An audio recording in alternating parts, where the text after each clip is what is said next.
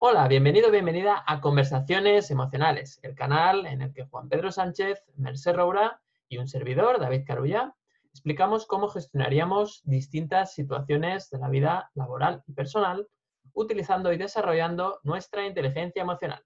Si es la primera vez que nos ves o que nos escuchas, te damos una cálida bienvenida y te informamos de que estamos presentes tanto en nuestro canal de YouTube como en la versión podcast o audio en eh, Spotify, en Evox y también en Apple Podcast o iTunes. Por otro lado, tenemos también la comunidad de conversaciones emocionales, en la cual eh, si, te, si, accedes a ella a través de, escribirnos tu correo electrónico, te enviaremos un mensaje cada mes con las últimas novedades, eh, tanto a nivel de contenido como a nivel de eventos que estemos desarrollando, promocionando en el momento y así puedas tener toda la información que nosotros publicamos sobre el desarrollo de la inteligencia emocional. Para acceder a esta comunidad encontrarás el enlace junto a esta publicación y ahí pues eh, simplemente con tu correo electrónico podrás acceder, como te decíamos. Además, eh, como bienvenida, te regalaremos el vídeo Los seis hábitos de inteligencia emocional para alcanzar el éxito laboral. Así que estáis más que bienvenidos y bienvenidas. Bueno, pues ahora sí, llega el momento de presentar el tema de hoy. Y hoy, hoy es un tema que realmente nos afecta a todos, a todas las personas eh, nos afecta y, esperemos que sea también pues, de, vuestro grado. ¿no? Bueno, como sabéis, eh, Merced y Juan Pedro no saben el tema cuando yo lo, presento, aunque esto, está, esto es una grabación, esto está grabado, no es un directo pero sí que es una grabación que prácticamente no se edita y que va directo tal como sale para que sea de una forma más amena, ¿no? Esa es nuestra intención, que sea algo muy natural, que simplemente las ideas no están preparadas, sino que van surgiendo y se van desarrollando a lo largo de la, conversación. Bien, pues el tema de hoy tiene que ver con eh, el paso de los años. De hecho, hoy vamos a hablar de cómo gestionar nuestras emociones cuando cumplimos años. Y no es casualidad, no es casualidad porque hoy Juan Pedro cumple años. Felicidades, Juan Pedro. La verdad es que... Gracias, gracias. Un placer, un placer eh, pues celebrar años contigo, Juan Pedro. Y, la idea es esta, la idea es hablar de esto, ¿no? Eh, ¿Qué pasa cuando cumplimos años? Es un momento de reflexión, muchas veces sobre lo que ha pasado durante el año, cómo nos vemos y, entonces hoy queríamos gestionar eh, estas emociones ¿no? que surgen con el paso del tiempo, el hecho de hacernos mayores, el, hecho de crecer, de aprender y ver qué pasa con eso. ¿no? Es un tema que nos afecta a todos, así que esperemos que, sea interesante. Y hoy, pues por supuesto, teníamos que empezar con Juan Pedro. Por supuesto, como no podía ser de otra forma, hoy mm, te lo dejamos todo, te escuchamos con atención. Así que cuando quieras, Juan Pedro. Pues nada, muchas gracias, David, por la sorpresa, agradable sorpresa. Eh, y también el aprieto en el que me metes. Ya, luego ya aparte, cuando cortemos, ya te diré tres cositas. Genial. Eh, a ver, pues claro, el tema la verdad es que da para mucho también, porque los temas que propones al final o a veces parece que no tanto, pero yo de entrada ya da para mucho porque claro, conozco un montón de, gente que variopinta ¿no? en la respuesta emocional ¿no? ante, ante el cumpleaños, ante cumplir años. Entonces conozco gente que no le gusta cumplir años, sobre todo gente más mayor, suele suceder cuando uno ya se hace más mayor, ¿no? Con el paso de los años, cuando ya llega a los 60, 70 eh, o más, ya hay gente que no le gusta cumplir años. Sin embargo, gente de la misma edad también eh, sí que le gusta cumplir años. Le encanta incluso, sí. Le encanta incluso. Eh, y aquí, fíjate, se empieza a ver esto de, bueno, que llamamos la, en psicología la atribución, ¿no? Que hacemos el, el, sesgo optimista o pesimista.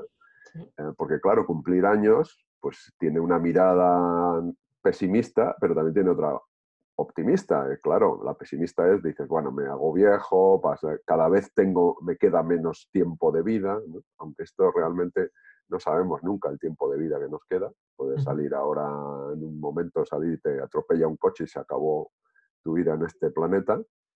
Eh, o también tienes esa mirada optimista, de decir, oye, cumplir años es una buena noticia porque todos los días se muere gente eh, y entonces, bueno, pues el hecho de estar vivo ya simplemente es una celebración o podría ser una celebración. Entonces, fíjate cómo aquí entra ya eh, nuestra forma de pensar, nuestras creencias, nuestras actitudes hacia la vida al paso de los años. Y este sería, por ejemplo, un punto a tratar, ¿no? El, cómo eh, enfocas tú el paso de los años, el paso del tiempo. Luego otro enfoque que yo le daría es, eh, vale, y ahora con todo esto que me pasa, ¿no? con todo esto cumplir años, eh, ¿qué estoy aprendiendo yo? Eh, ¿Estoy aprendiendo algo? O, porque yo recuerdo un compañero que decía, no, a ver, la experiencia no son los años solo, es hacer cosas diferentes, aprender cosas, porque puedes repetir lo mismo todos los años y entonces lo que ocurre es que tienes un año de experiencia repetido 60 veces. entonces, claro, podría ser también, eh, eh, tampoco podrías aprender mucho. Hay gente muy mayor que tampoco es que sepa mucho, tienen muchas anécdotas que contar o te pueden contar cosas, eh, pero no, no es que hayan aprendido gran cosa en el sentido de que, desde la inteligencia emocional me refiero, en el sentido de que eh, les ves criticar, reprochar, eh, quejarse, lo hemos hablado tantas veces, eh, Y, no han aprendido nada. Y otros, sin embargo, en el paso de los años aprenden a comprender, ¿no? esto de que hablamos tanto de la empatía, ¿no? de la comprensión profunda de que la gente, los demás tienen otra forma de ver las cosas, que no ocurre todo lo que queremos y entonces la aceptación es, un, es una decisión inteligente ¿no? o sabia, ¿no? la sabiduría ¿no? del aprendizaje pero también me encuentro gente joven, como tú, como Merced, que, que, con muchos menos años que yo, pues tienen eh, también un aprendizaje eh, ya experiencial importante de, darse cuenta de cuando te enfadas, cuando, qué te, qué te está informando tus emociones, ¿no? la rabia, la culpa, el miedo. Y, y, aprender de ahí, ¿no? Que hemos dicho muchas veces lo del espantapájaros, ¿no? Porque de ahí se aprende dónde está la cosecha, ¿no? La, emoción señala la cosecha o posible cosecha. Entonces, bueno, pues yo, para empezar, ya me callo, diría estos tres puntos, ¿no? Un poco el, paso del tiempo, el enfoque optimista o pesimista, eh, que la experiencia no siempre significa aprendizaje y que las emociones precisamente y todo lo que nos ocurre en la vida sí que es una oportunidad para aprender desde que uno es joven, por ejemplo. Bueno, todo, efectivamente, todo es una oportunidad para, aprender y me ha gustado mucho lo que comentas, ¿no? Un poco para abrir el tema, que es, al final todo consiste en la perspectiva que tú tengas sobre qué significa cumplir años, ¿no? Y es verdad que hay personas que lo viven fatal y hay personas que lo viven con emoción, que están esperando el día, que están, pues eso, eh, celebrándolo, ¿no? Y, en este sentido, Juan Pedro, yo me he quedado con la duda, ¿no? ¿Cómo lo vives tú? bueno, creía que no me lo ibas a preguntar. Poco me conoces, poco me conoces. Sabía, que, iba a caer para examen la pregunta. Sí. Pues eh, fíjate, yo tengo la sensación, eh, desde un punto de vista mental, de que no envejezco. De que, pues bueno, que aprendo un montón de cosas, tengo la suerte ahora de dedicarme a algo que me apasiona, ¿no? Que es la psicología organizacional y todo el enfoque desde la inteligencia emocional, ¿no? Como sabes, aplicada a la comunicación, al liderazgo, a, los hábitos saludables en la empresa. Y entonces eso, bueno, pues para mí es un, es un disfrute. Y como es un disfrute, pues parece que el tiempo no pasa. Sin embargo, cuando llega el cumpleaños y dice, ¿cuántos cumples? Y pues eh, el otro día, por ejemplo, me preguntaron y digo, bueno, pues, eh, ostras, 53. Y entonces dice, uy, pues me parecen muchos. y entonces digo, bueno, eh, claro, el tiempo pasa, el cuerpo va envejeciendo, claro, pero la mente, fíjate tú, la mente eh, no envejece porque es, es un intangible. Eh, y entonces la mente da igual los años que tengas, ¿no? porque es tu forma de pensar lo que te, te lleva a disfrutar o a sufrir o, o a vivir las cosas de manera diferente, o bueno, a ver, también eh, el dolor eh, es inevitable, ¿no? Como sabemos, y las situaciones dolorosas no significa que esto sea una risa y una jauja constante, eh, sino que ocurren cosas dolorosas. Pero fíjate, el entrenamiento de la mente, yo lo que he aprendido con el paso de los tiempos, lo que agradezco a cumplir años, es el haberme dado cuenta que la mente es entrenable, que es educable y que en realidad somos producto de un condicionamiento clásico, ¿no? por derivación de la psicología, ¿no? un condicionamiento clásico y operante, es decir, que estamos aprendiendo que hay conexiones neuronales, que es verdad que la genética también influye, pero la epigenética, toda la educación, eh, cómo interpretas las cosas, qué creencias tienes, todo esto es educable y transformable. Y si encima eh, te juntas con gente que sabe mucho, como vosotros, y, con la gente que nos escucha también, que también nos ayudan mucho a, poner conciencia, pues entonces el aprendizaje es mucho mayor. Entonces, eh, bueno, pues yo por ese lado estoy contento de cumplir años. Me gusta. Fantástico, Juan Pedro. Pues queda clara tu, opinión, tu punto de vista. Y, bueno, gracias también por, aprovecho, por compartir este aprendizaje y esta sabiduría que tienes y que, siempre compartes con, conmigo y, con Merced. Bueno, gracias a vosotros por, también eh, tirar del hilo, ¿no?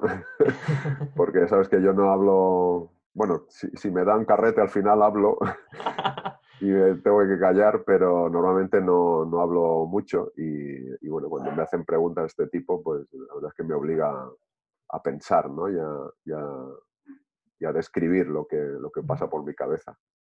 Genial, y para nosotros, ya sabes, un, un placer, un placer escucharte.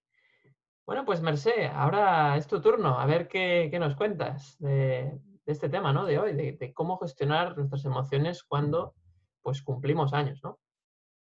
Uf, bueno, es que yo creo que Juan Pedro ya ha dicho muchísimo, ¿no? sobre todo con, eh, gracias por lo de joven, pero bueno, ahí, estamos. Em, gracias por, por, lo que compartimos. Y me ha gustado mucho la frase esa que has dicho de que lo que agradezco es haberme dado cuenta de que la mente se entrena mm, y, que tampoco es el cerebro la mente, ¿no? O sea, eh, que hay un, que hay un poco algo, algo más allá, ¿no? Yo cuando estabais hablando al principio, cuando, cuando has sacado este tema, David, mm, he pensado que, perdón, que qué buena excusa el tema para hablar del autocuidado ¿no? Sí. Eh, sí. Y el autocuidado no referente solo a, pues, a mirar las arruguitas, porque claro, tú, tú, el tiempo pasa. Ah, me acuerdo que hace muchos años había un anuncio de agua que decía, porque no pesan los años, pesan los kilos, ¿no? Eh, y el agua que bebías te, te, ayudaba a eliminar, que eso lo han dicho siempre. Y me quería referir a eso, los kilos, pero me quería referir a los kilos de piedras que llevas en el equipaje. La mochila, ¿no? Y yo creo, claro, la mochila, de lo que hablamos siempre, esas creencias, esos miedos acumulados, todo eso que, que lleva así y que pasa el tiempo y no te atreves a mirar, ¿no? Parece que está ahí, no lo miras y al final llega un momento en que o, lo miras o te hunde, ¿no? Para mí, madurar, eh, que pasen los años es em, acumular experiencia, pero quitarse piedras, ¿no? Ir soltando esas piedras y ir, bueno, pues miedo va a haber, uno tiene miedo, porque siempre hay. Lo que hay que hacer, creo, o lo que sería bueno es que el miedo no te tenga, que, puedas hacer, aunque sea, aunque sea con miedo y, verlo cada vez más pequeño, ¿no? Para mí sería eso. Y cuando hablaba del autocuidado, me refería a la autoestima, ¿no? No solamente mirar las arruguitas, no solamente pues cuidarse em, en, el sentido físico, sino también, esto lo ha dicho Juan Pedro y lo has dicho tú muchas veces, en el sentido emocional, entrenar tu mente, ver qué información te metes dentro, ver qué escuchas, ver esos pensamientos de ataque que vienen y, cuestionarlos y darte cuenta de que realmente, como decíais, eres fruto de un condicionamiento y de unas creencias y quererse, ¿no? Quererse lo suficiente como para, mm, como para mm, estar por, una misma o uno mismo, ¿no? Porque yo creo que eso es lo más importante. Yo creo que dicen que a los 40, esto lo, he leído de, grandes en el, sabéis que yo me, me he especializado bastante en tema de, comunicación y lenguaje no verbal, dicen que a los 40 tienes la cara, la cara que, que te mereces de la vida que has llevado, ¿no? Es decir, si te has tratado bien, si has sonreído mucho, si has fruncido mucho el ceño, pues se te ve, ¿no? Es decir, que a los 40, como llevas un tiempo, hoy en día a los 40, los 40 son los nuevos 30, hay que decirlo, ¿no? Yo con eso me quedo, pero eh, que a los 40 se te ve la cara de, de, lo que has sonreído, de si has estado muy enfadado, de si te has cuidado, de si has tenido eh, un poco de conciencia de, de, estar contigo mismo, contigo, contigo, contigo me, me, ha encantado, contigo misma, ¿no? Eh, y, y, eso se dibuja en tu rostro, ya sabéis que el lenguaje no verbal está muy conectado con el subconsciente. Y me gustó mucho cuando, cuando leí esto, cuando estudié esto, porque realmente, realmente es verdad, ¿no? Eh, y no solamente físicamente, sino que uh, es una edad en la que, pues cuando miras, mmm, puedes tener los ojos preciosos y muy jóvenes, pero lo que se ve realmente es el pozo en la mirada, ¿no?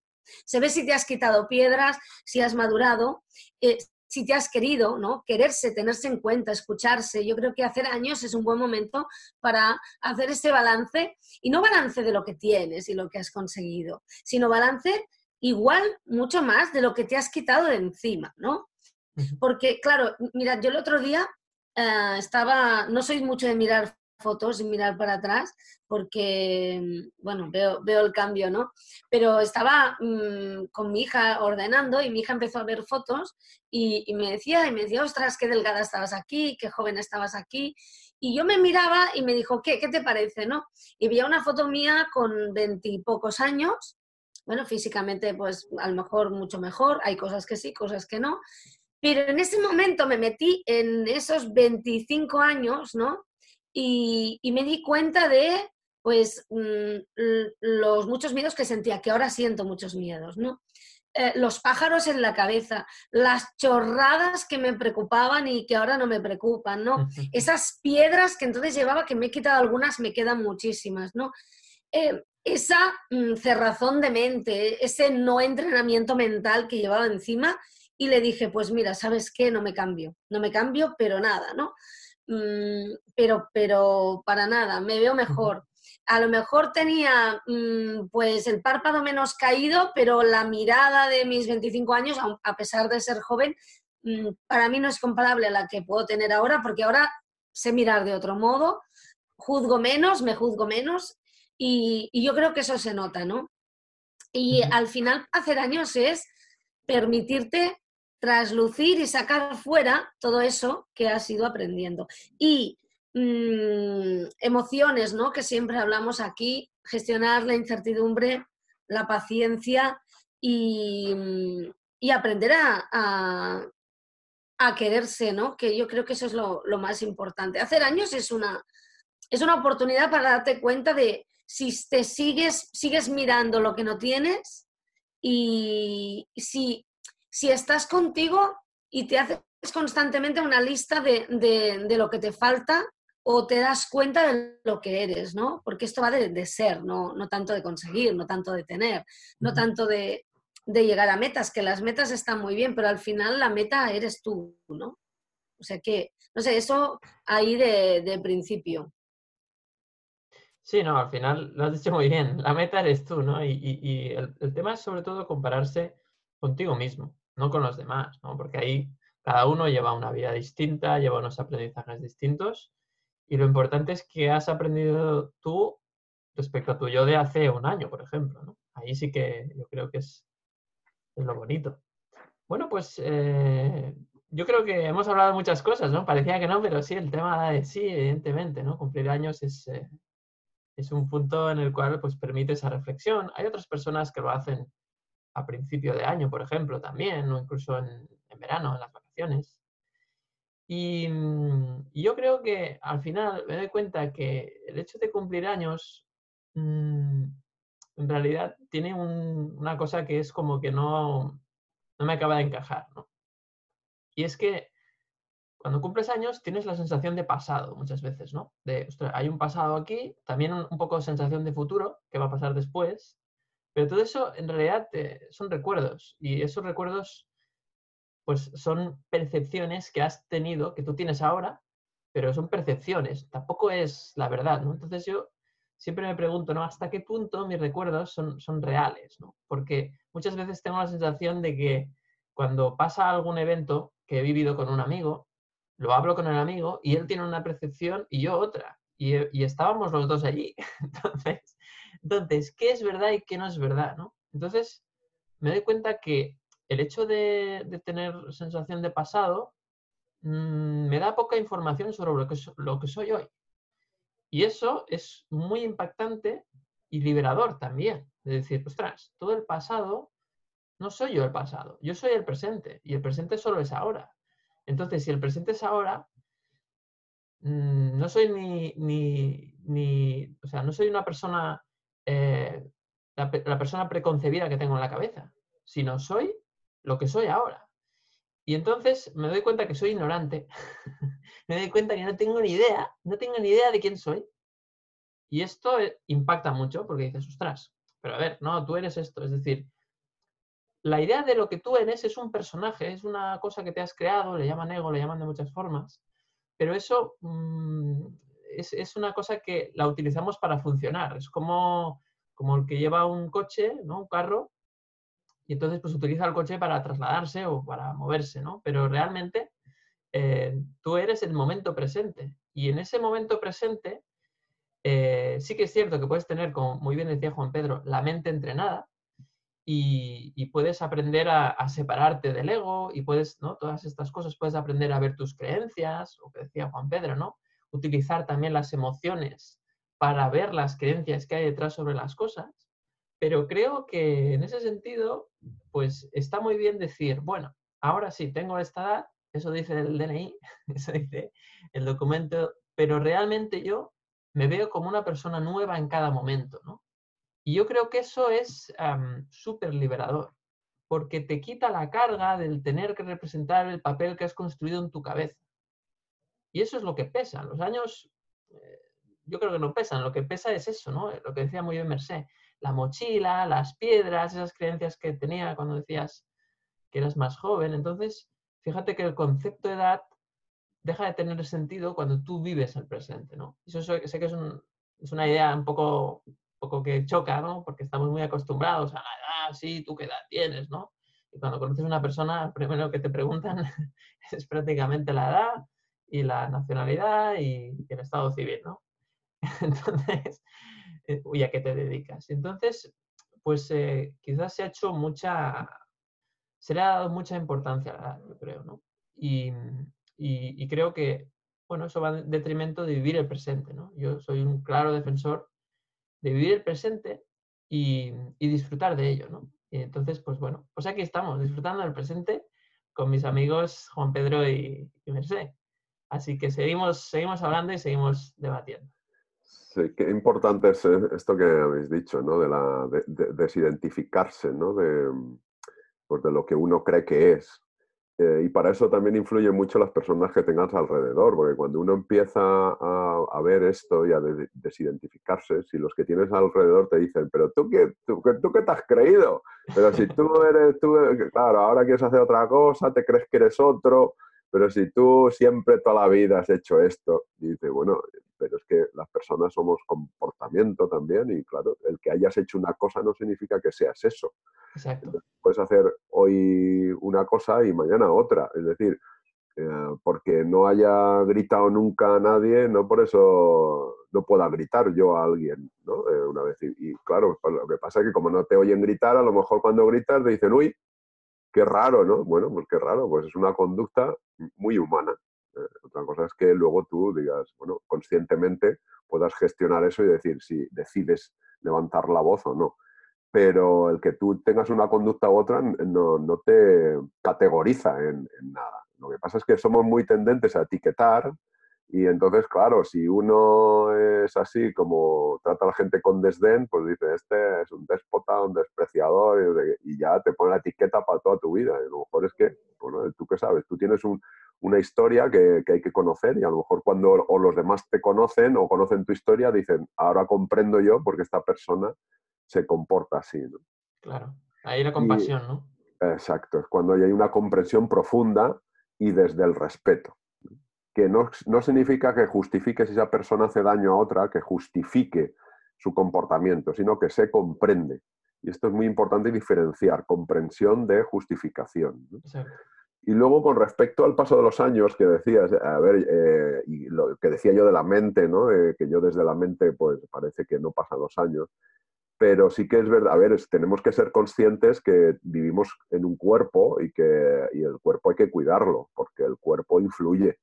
El cuerpo, el dolor, el funcionamiento del cuerpo genera o induce pensamientos también, eh, porque cambia, cambia, el cuerpo cambia, las, las sustancia química, ¿no? la serotonina, las endorfinas cambian y, y eso produce cambios en la mente. Y es muy importante pues, cuidar el cuerpo, alimentarlo lo más saludablemente posible, ¿no? que esto ya no hace falta que digamos qué es lo que hay que comer, que lo sabe todo el mundo, ¿no?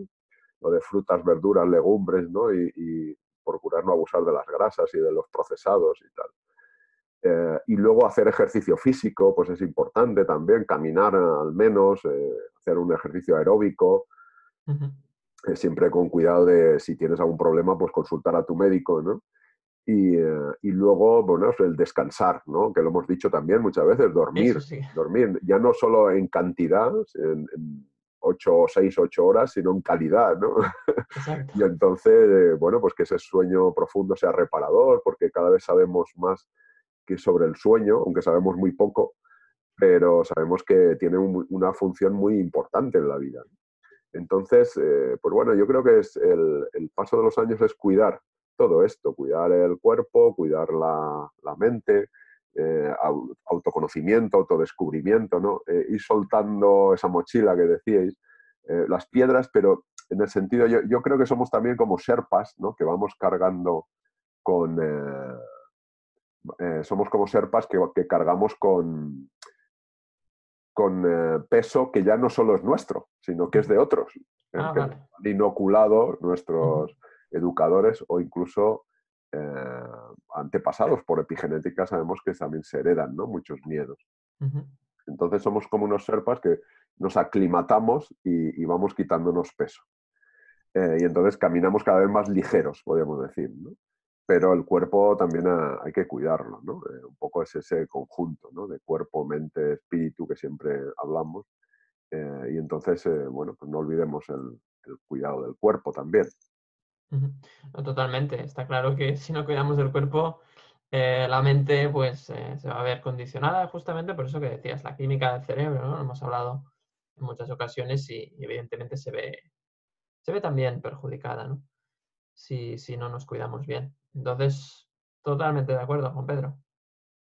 Bueno, pues seguimos con Merced, más ideas, más, ¿qué más podemos? ¿Podemos tirar del hilo? Sí, como decía Juan Pedro, tiramos del hilo. Bueno, hay una madeja inmensa. A ver, yo, ¿sabes qué estaba pensando ahora cuando estaba comentando esto? Que tú has hecho un comentario muy interesante también, eh, David. Hablabas del personaje, ¿no? Claro, eh, nosotros ah, hemos hablado del equipaje, las creencias y el personaje que somos. Yo creo, y a mí me ha pasado ¿eh? personalmente, yo siempre lo he contado, me construí un personaje, yo y todo el mundo, ¿no? Lo que pasa es que cada uno se da cuenta del suyo, pues muy a la defensiva, muy guerrera, ya, ya lo he contado muchas veces. Y con el paso del tiempo, eh, la ventaja es que te, que te pone la vida, es que el personaje cansa, cansa y mucho, y asfixia, y pesa, y molesta, ¿no? Tú eres pequeño, te sientes vulnerable, pues tienes tus heridas emocionales y te montas una máscara, un personaje. Y a partir de ese momento crees que vas a vivir bien con él, porque parece que te hace sentir seguro, lo hemos dicho muchas veces, buscamos seguridad, pero con el paso del tiempo esa esa armadura que te has puesto encima para que nada te afecte, esa defensa, es todo eso que te has construido, pesa, asfixia, molesta y, te impide pues disfrutar, ¿no? Es como... Te impide crecer, ¿no? Claro, eh, ya, sé que está muy mal que lo diga ahora en este momento, pero es, ir es como ir con guantes por la vida, ¿no? O sea, no eh, te protegen, pero te impiden el contacto, ¿no? Es como... Y, y, la verdad es que llega un momento que cuando tú te das cuenta de todo eso, te das cuenta de tus programas, eh, tus condicionamientos, esos que, has adquirido tú y que te vienen heredados por esta sociedad, tu familia, que con la mejor intención te ha dicho cómo tienes que ir por la vida según ellos y según los padres de sus padres, de los padres de sus padres, para que estés protegido, de una época en la que las cosas pues, eran distintas, ¿no? Ahora, y que a lo mejor sirven o a lo mejor ya no sirven, pues llega un momento en que todo eso te pesa tanto que yo creo que si maduras, eh, que es distinto a envejecer, ¿no? Em, te, tienes que, cuestionar, ¿no? Y ver si te o no.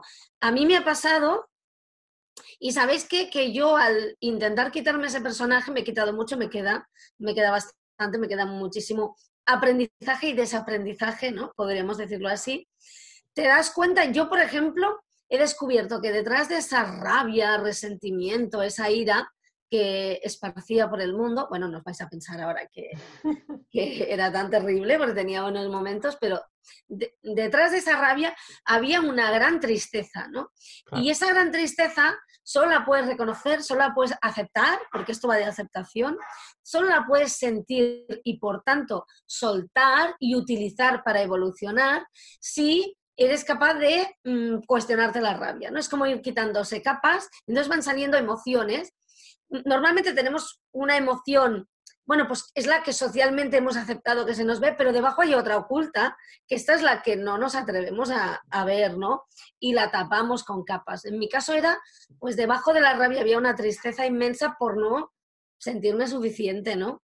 Y cuando me he permitido sentirla, pues que es demoledor, que te vuelves a sentir vulnerable porque te quitas un poco la máscara, te desprendes un poco del personaje, pues es cuando te das cuenta de que, de que en el fondo a lo mejor tienes 40 años, pero estás como por estrenar, ¿no?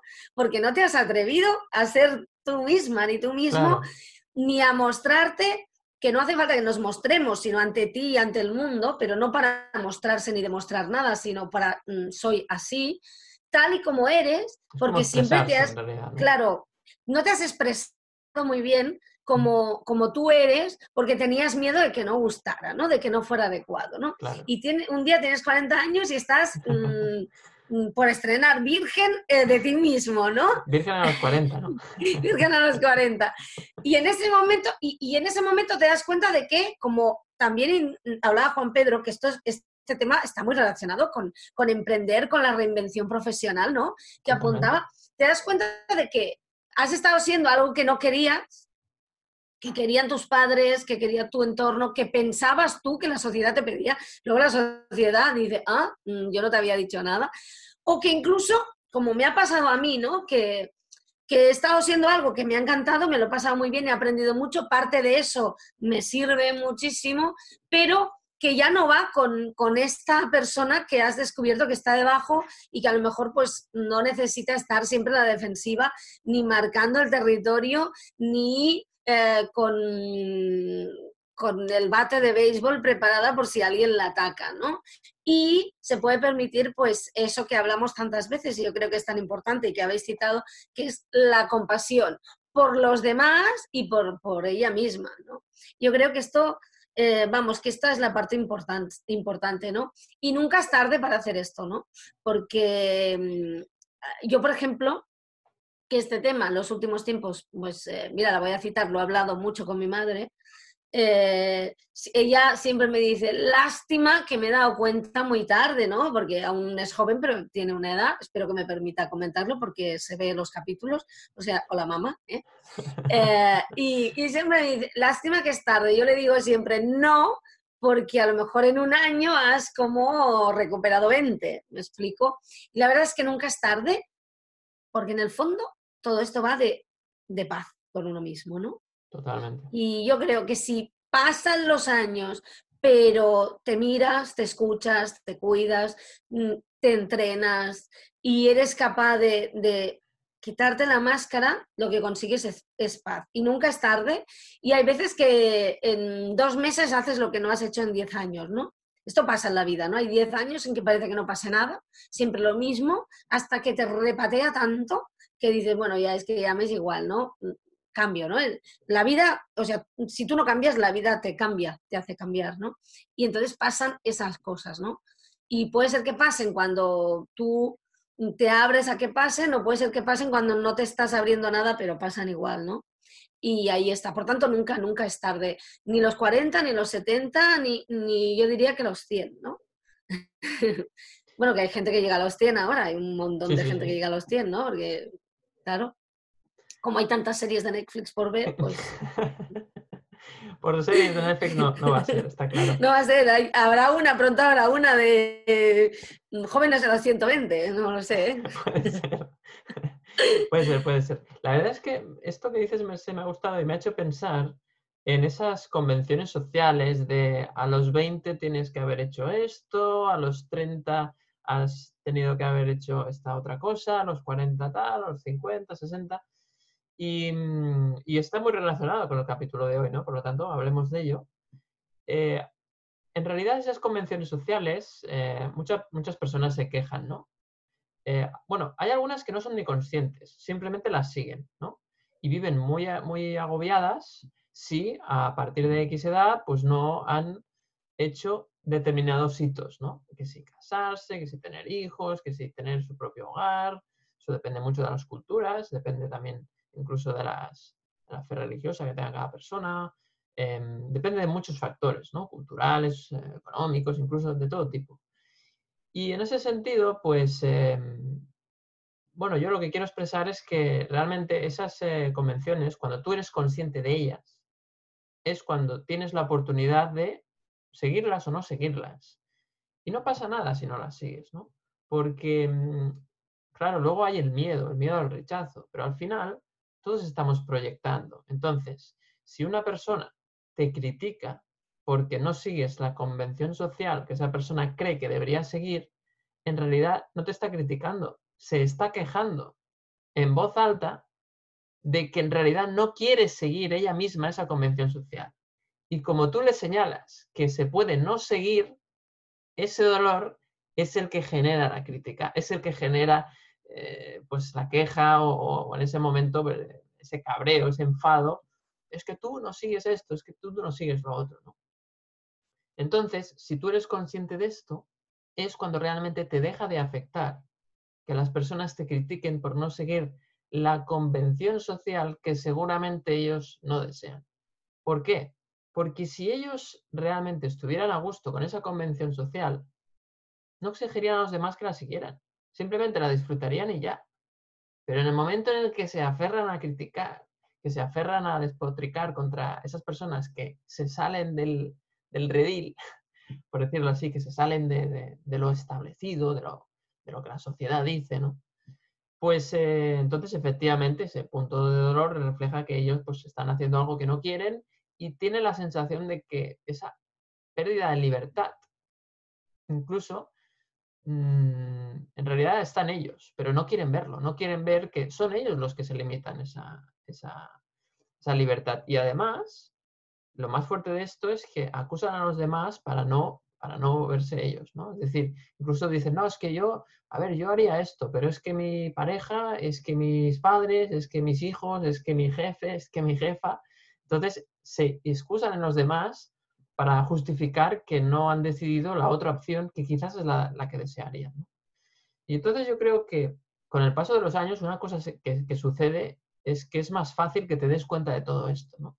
A veces necesitas vivirlo para darte cuenta que esa convención social que tú en tu día compraste, pues quizás ahora, igual que la bolsa, pues ha bajado de valor, ¿no? Y ya, ya, no, tiene, ya no tiene el valor, esas acciones ya no valen lo mismo y por lo tanto dejan de tener valor para ti y por lo tanto puedes soltarlas.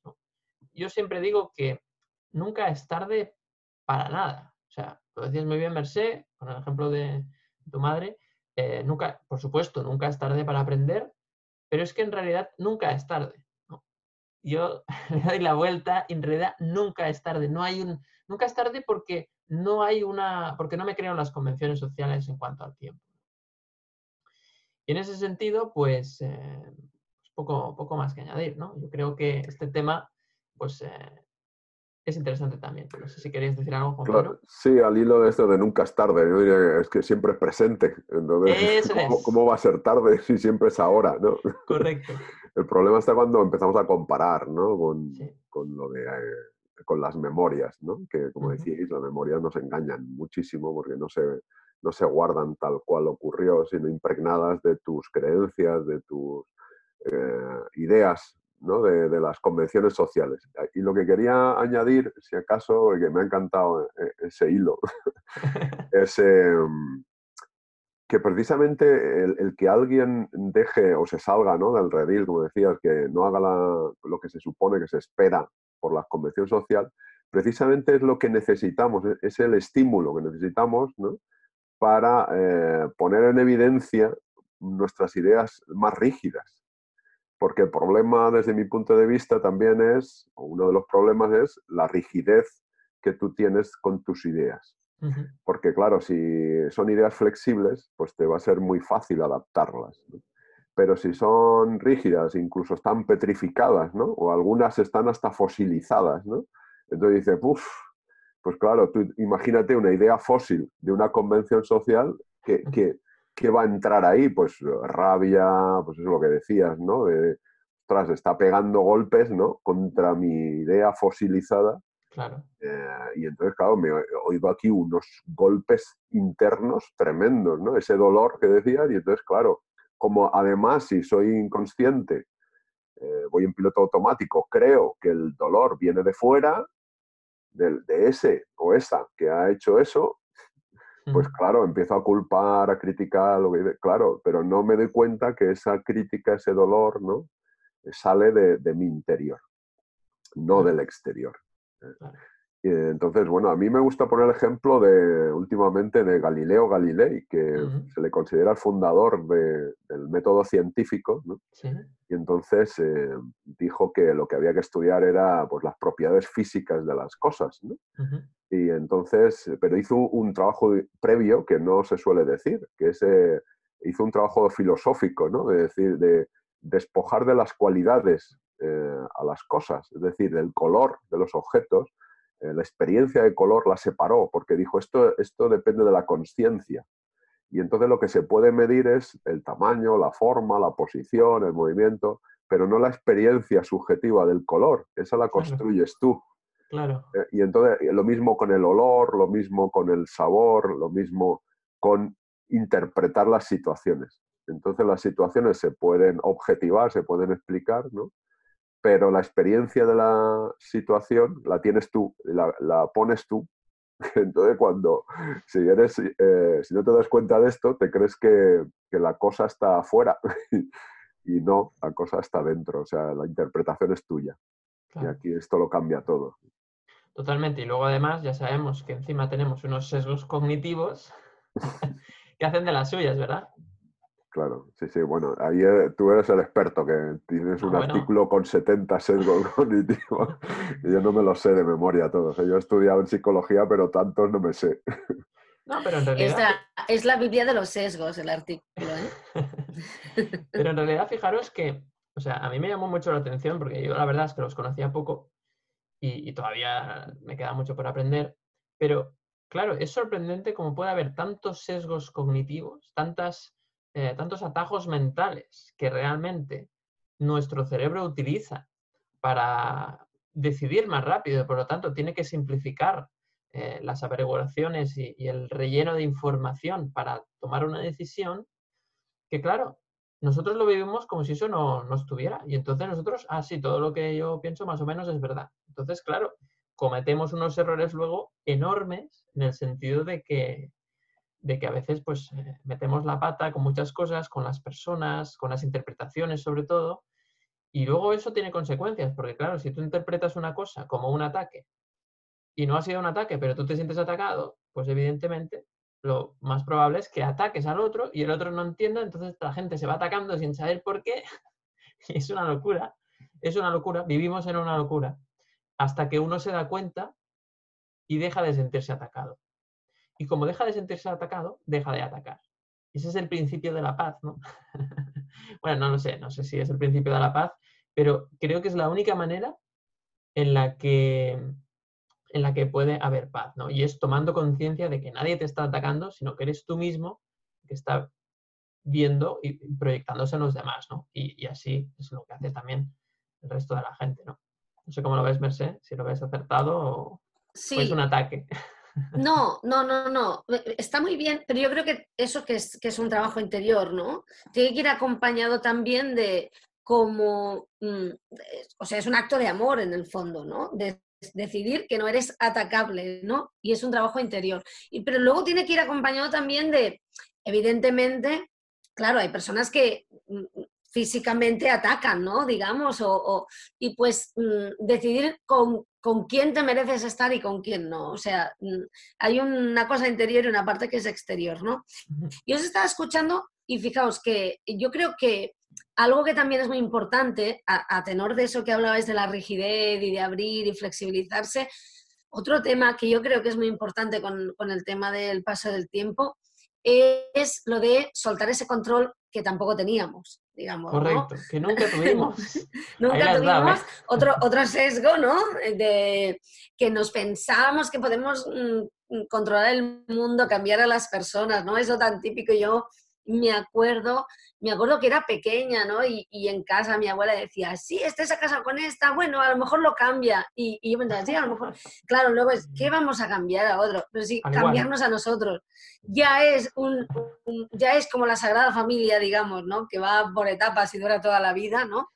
Em, porque supongo que sabéis que nosotros nos iremos por la Sagrada Familia, estará en obras todavía, ¿no? En principio sí. Sí, cada, cada, vez está mejor, está muy maja, ¿eh? No me quejo, pero va, va por etapas. Eh, eh, forma parte de, yo decía, soltar piedras y yo creo que una de las más importantes es em, gestionar esa incertidumbre y darnos cuenta de que no controlamos nada. O sea, no controlamos a los demás. Mm, cuanto más intentamos influir en los demás no sanamente, o sea, no desde la compasión, más estamos Mm, retorciendo la situación, peor va. Cuando más forzamos las cosas, peor. Em, y, lo que tenemos que hacer es intentar sobrellevar eso, ¿no? Porque realmente no hay control, no hay control de los demás. No podemos decidir qué nos pasa, sencillamente podemos decidir cómo percibimos lo que nos pasa y tener ese momento de paz, de está pasando esto, mm, ¿no? Como, como cuenta, como el cuento Zen, ¿no? De si es para bien o para mal, quién lo sabe, ¿no? Y porque hay veces que la vida te trae grandes regalos envueltos en papel de periódico, ¿no? Y, luego mm, regalitos muy brillantes que al final, pues resultan estar ser caramelos envenenados, que también al final, si te lo sabes si lo sabes gestionar o lo sabes tomar bien, pueden ser grandes regalos, o sea que tampoco, tampoco es negativo, ¿no? Pero yo creo que soltar ese control que nunca tuvimos, pero que pensábamos que teníamos, en mi caso, ¿no? Yo me acuerdo que, fijaos, yo la primera vez que, que sentí que intentaba tener un control y quede imposible, porque yo, o sea, si se pudiera tener control, ya sabes que yo hago estas frases. ya lo tendría. Si se pudiera tener el control, yo ya lo tendría porque he insistido mucho. O sea, os lo puedo certificar, ¿no? a lo mejor es mi sesgo, ¿eh? Sí. No, no, lo sabemos, Entonces, Yo me acuerdo que la primera vez que hablé con alguien de esta sensación, era muy joven, ¿no? Y me acuerdo que, creo que estaba en la universidad y hablando con un compañero, porque mm, tuve mucha suerte y conocí a gente muy interesante, y le dije, no sé cómo contártelo, es como si no me quitara el abrigo de la vida, ¿no?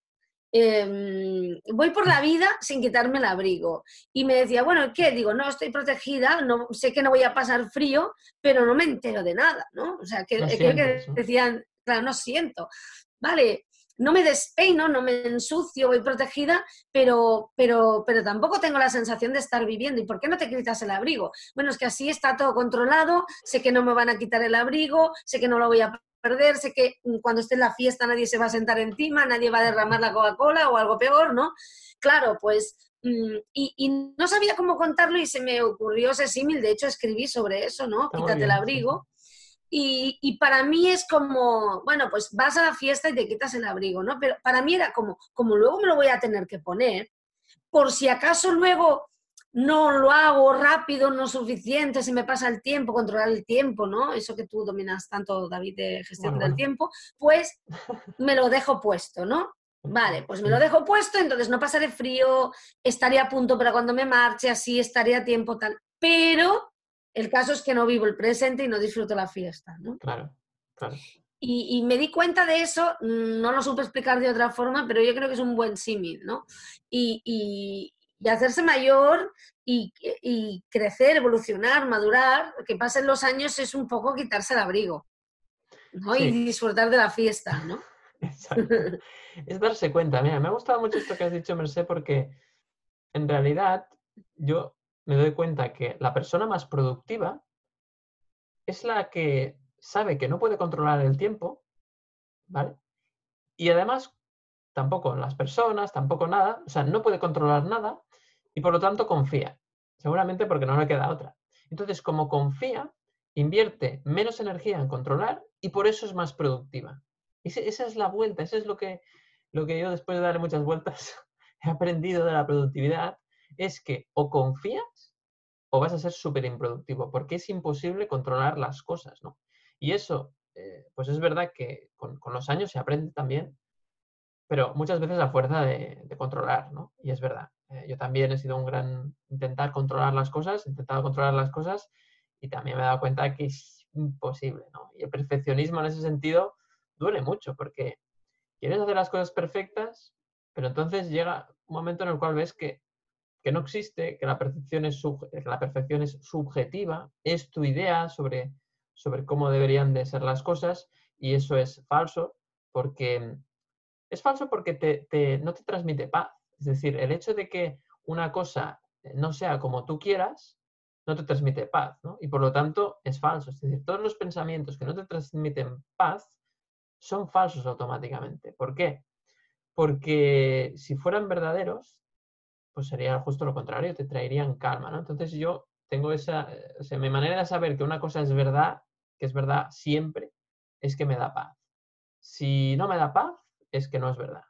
Y lamentablemente, o no, muchas cosas que pienso no me dan paz. Entonces sé que, que por ahí no va, que eso es una percepción subjetiva, ¿no? Por lo tanto, eh, sufro y no me da paz porque me aferro a ella precisamente, ¿no? Y, estoy pendiente a la que cambien. Entonces la vida, como es muy sabia, me pone situaciones para que me dé cuenta que no tengo ni idea de que voy equivocado y de que eso me hace sufrir. Así que, bueno, pues, eh, pues en eso estamos, ¿no? Entonces, para, terminar el capítulo, que la verdad es que está siendo muy entretenido, parecía que no daba de sí el tema, parecía que, que no, pero llevamos casi una hora. Y me gustaría terminar con una, una última frase, eh, con una última, un último aprendizaje, un último resumen para cerrar. Así que, pues, eh, Juan Pedro, hoy que cumples años, te toca. bueno, pues en primer lugar, antes de irme, agradecer eh, pues este detalle ¿no? de, de, trabajar, que ya te digo, ahora cuando colguemos ya te diré tres cosas también. pero bueno, agradecido, en general agradecido de, que hayamos enfocado en aprovechando ¿no? mi cumpleaños de este tema. Nada, yo eh, diría que cuando tú trabajas estos, este autoconocimiento, ¿no? la conciencia, autoconciencia, eh, al principio eh, pues se leen muchas, porque se leen muchas frases por ahí, ¿no? muchos clichés ¿no? de lo que ahora venía a mi cabeza cuando decías lo, del, lo de controlar y la productividad, pues aquello de a lo que te resistes persiste y lo que aceptas se transforma, ¿no? que dice, bueno, queda muy bien, ¿sabes? Al principio dices, pues queda muy bien, pero, pero hasta que no lo comprendes profundamente no, no, no, dices, es verdad, ahí va, pues es verdad. Y es que e, efectivamente cuando tratamos de empujar, ¿no? estirar, de resistirnos a las cosas que son inevitables, que ya están ocurriendo, ¿no?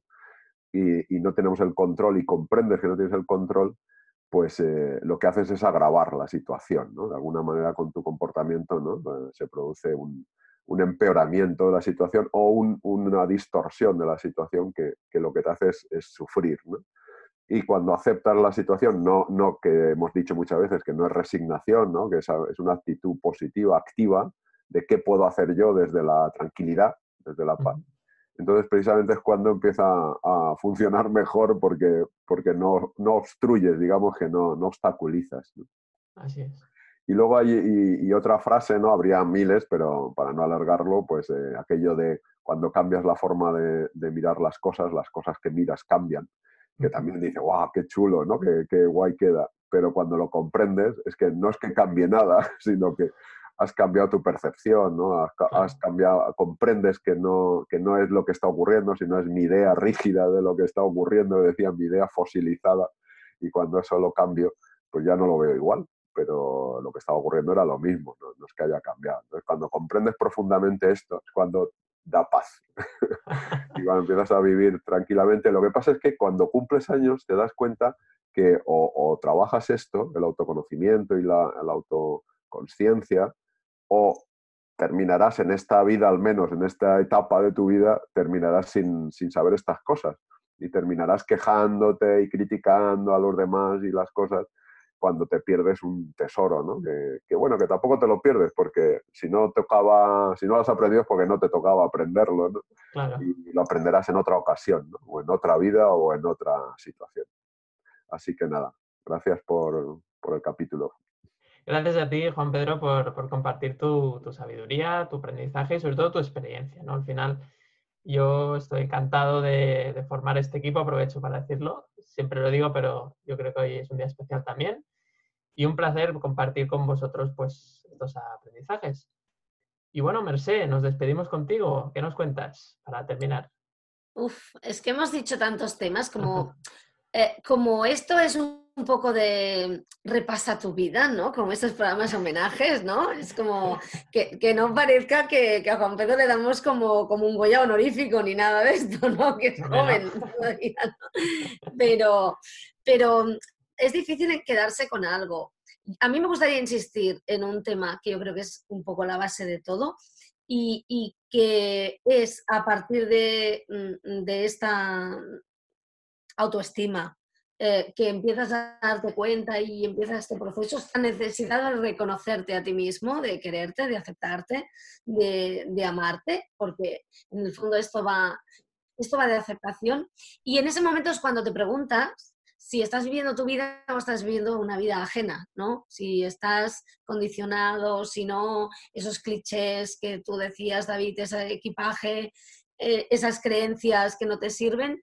Y, a lo mejor, a lo mejor eh, la respuesta pues es aquello que mm, te ha salido curro porque te das cuenta de que no estás viviendo tu vida, sino que estás viviendo la, la vida de otros y que, mm, y que te mereces vivir la tuya y precisamente es ese nuevo sentimiento, ese nuevo amor que ha surgido, que es ese amor que, que sientes por ti, el que te lleva pues a, a querer cambiar todo esto, ¿no? o al menos a, a, percibirlo de otra forma, ¿no? Por tanto, yo me quedaría de una buena pregunta para hacerse en el día del cumpleaños, que yo creo que, bueno, Juan Pedro ya se la ha hecho mil veces, pero hay que insistir haciéndosela, ¿estoy viviendo mi vida o estoy viviendo la vida de otros, una vida ajena? Y si no, pues, eh, ¿qué puedo hacer para no hacer esto? Porque hacer esto, vivir la vida de otros, mm, es no quererse nada. No me quiero, me estoy queriendo suficiente, ¿no? En el fondo va de eso. Es tu cumpleaños, te estás queriendo suficiente, te amas, te aceptas, pues ahí, de ahí sale el curro. De ahí sale el curro. Y además, fíjate que es que al final, en realidad, lo más importante a trabajar es la autoestima. ¿eh? O sea, todo se reduce a eso. O sea, es verdad. Eh, al final eh, has escogido muy bien ese tema porque es, es la raíz de todo, Mercedes. Y fijaos que, que, que, aprender a quererse, aprender a autoestima, es muy difícil, ¿no? Porque se habla mucho, pero no se sabe exactamente cómo, ¿no? Hay gente, a mí me ha venido gente y me ha dicho, no me quiero, no me quiero, ¿qué hago, no? Culpándose. Bueno, lo primero, no culparte, ¿no? No me acepto, pues ¿qué hago? Bueno, pues acepta que no te aceptas de momento, ¿no? Empezamos por ahí, darse cuenta, ¿no? Hay veces que, que darse cuenta y, y, y, no querer algo ya es, ¿no? Porque ya estás decidiendo lo que no quieres en tu vida. A veces decidir lo que quieres en tu vida eh, es el paso siguiente a decidir lo que no quieres y, ya es mucho, ya, ya planteárselo es muchísimo. Totalmente, totalmente. Además, el hecho de, o sea, el, el hecho de quererse seguramente eh, no, lo, no, lo, sabemos porque no nos lo enseñan, ¿no? Y no nos lo enseñan porque seguramente los maestros y maestras no se querían, ¿no? Entonces, ¿cómo coño nos iban a enseñar, ¿no? Y perdón por la palabra. Claro. ¿cómo, nos iban a enseñar? ¿Cómo nos iban a enseñar si esas personas no se querían a sí mismas? Porque, porque tenemos la sensación, fijaos, ¿eh? y esto lo hemos hablado más de una vez, que la forma de sobrevivir, porque tenemos este cerebro que hablábamos, está preparado para la supervivencia, ¿no? La forma de sobrevivir eh, es compararse, es pelearse, justamente, ¿no? Es no detenerse a mirar a uno mismo, es no pensar que eres suficiente y siempre ir a por más. Y es la antítesis del amor propio, del amor verdadero, del amor a uno mismo. Es justo lo contrario, como pensad una cosa, ¿no? Ya no estamos poniendo, ya es filosofía pura esto, pero venimos de épocas, es decir, yo creo que ahora hubo una crisis y fue en detrimento, pero hablo de mi generación, por ejemplo. Mi generación fue la primera, creo, que pudo plantearse la pirámide de Maslow. Los, los otros estaban por lo básico, ¿no? Venimos de generaciones anteriores en las que sufrieron una guerra, tiramos para atrás. Bueno, es que si vamos a la Edad Media nos cogen escalofríos. Claro, en esa época, hablar de, autoestima, cuando, cuando como mucho conseguías una gallina para ir a ver al señor, al señor feudal, eh, era estratosférico, la gente ni se lo planteaba. Hemos cambiado y nos pues estamos no creo que hayamos mejorado mucho en el sentido de la autoestima. ¿eh? Claro, pero porque nos han educado esas personas que estaban muy preocupadas por sobrevivir y que se sentían nada, que se sentían un siervo. Eh, y, nos enseñaron lo que sabían, que era sobrevivir, no, no amarnos, ¿no? Eh, mm, y que está muy bien porque lo, es un acto de amor lo que hicieron por nosotros, porque estaban acostumbrados a que si te parabas un momento a pensar, quiero estar aquí, zasca, ¿no? y claro, eh, porque, la, porque, porque plantearse, ¿qué hago yo? ¿Quién soy? Autoconocimiento, autoestima, eh, para mí es un acto de valentía que va muy contracorriente de la sociedad, pero a favor de ti mismo. Claro, perdón, ¿eh? pero es que yo creo que este tema es muy importante. Venimos de generaciones y generaciones de personas cuya finalidad era la supervivencia.